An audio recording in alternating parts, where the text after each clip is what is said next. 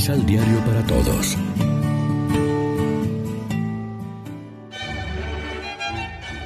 Proclamación del Santo Evangelio de nuestro Señor Jesucristo, según San Mateo. El nacimiento de Jesucristo fue así. Su madre María estaba comprometida con José, pero antes de que vivieran juntos, quedó esperando por obra del Espíritu Santo. José, su esposo, era un hombre excelente y no queriendo desacreditarla, pensó firmarle en secreto un acta de divorcio. Estaba pensando en esto cuando el ángel del Señor se le apareció en sueños y le dijo, José, descendiente de David, no temas llevar a tu casa María, tu esposa, porque la criatura que espera es obra del Espíritu Santo, y dará a luz un hijo, al que pondrás el nombre de Jesús, porque él salvará a su pueblo de sus pecados.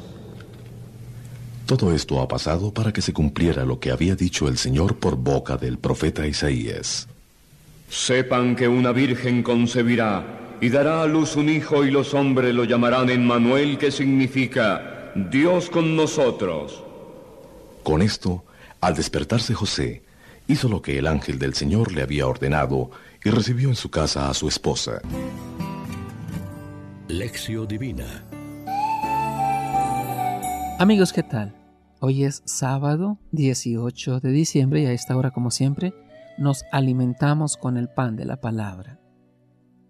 Hoy se nos dice en el Evangelio que por medio de José entra Jesús en el linaje davídico y se cumple en Cristo el oráculo mesiánico del profeta Jeremías. El vástago de David se llamará Dios es nuestra justicia, es decir, nuestra salvación.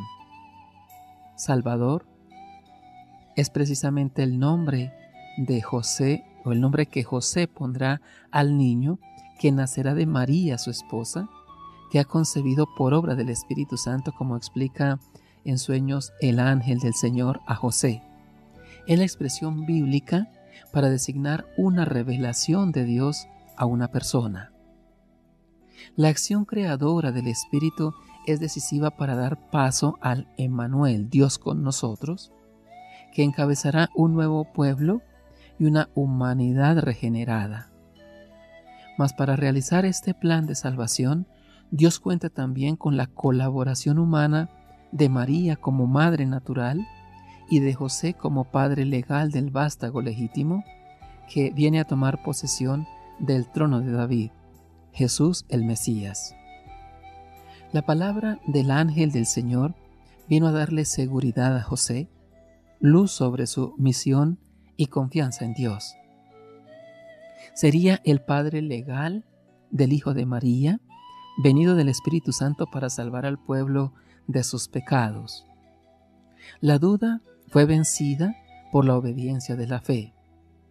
Así es como San José conecta con la dinastía mesiánica, no solo por razón de genealogía, sino y sobre todo por el dinamismo de la obediencia de su fe, que le impulsa a aceptar una misión oscura y sin brillo especial, pero muy importante en los planes de Dios sobre la salvación humana.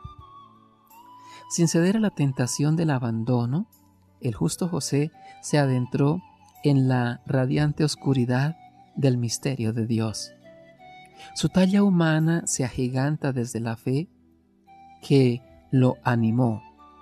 Por eso su figura aparece en el Adviento como un prototipo y modelo bíblico de fe. La vida de cada uno de nosotros, como toda vida, es vocación, proyecto y prueba de Dios, y debe ser también respuesta incondicional al mismo, sin pedirle evidencias, sino fiándonos plenamente de Él, como hizo el hombre bueno, José. Reflexionemos. Reconocemos a quienes anuncian la buena nueva de la salvación que Dios obra en favor de su pueblo. Somos mensajeros, emisarios de la buena nueva del Evangelio de la Salvación. Oremos juntos. Señor, danos tu gracia para vivir con auténtico espíritu contemplativo estos días previos a la Navidad. Ayúdanos a darle prioridad a la oración y a la misión como apóstoles de tu reino. Amén. María, Reina de los Apóstoles, ruega por nosotros.